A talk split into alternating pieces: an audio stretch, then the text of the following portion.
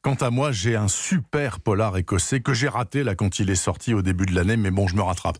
À la longue liste des très très bons auteurs écossais de polar, donc il faut désormais ajouter le nom d'Alan Parks, inventeur d'un magnifique personnage de flic. Ce flic s'appelle Harry McCoy. C'est lui qui, le 10 février 73, monte sur le toit d'un immeuble de Glasgow pour constater que Charlie Jackson est bel et bien mort. Il a une balle dans la tête, mais il a aussi deux mots gravés au couteau sur le torse.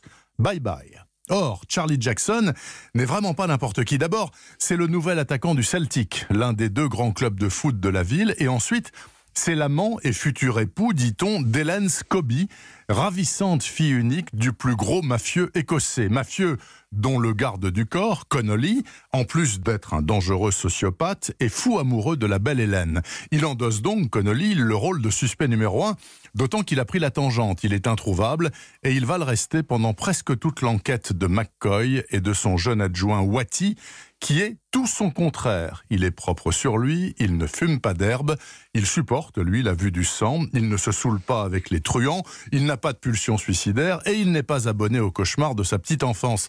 Mais McCoy, flic déglingué s'il en est, a des excuses.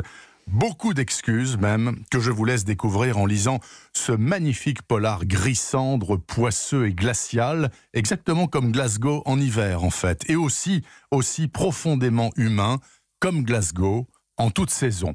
Ça s'appelle L'enfant de février. C'est la deuxième enquête d'Harry McCoy. La première, c'était Janvier noir. Celle-là aussi, je l'avais loupée et je le regrette énormément. Je sais donc ce qu'il me reste à faire. L'enfant de février et Janvier noir d'Alan Parks, tous les deux sont disponibles chez Rivage Noir.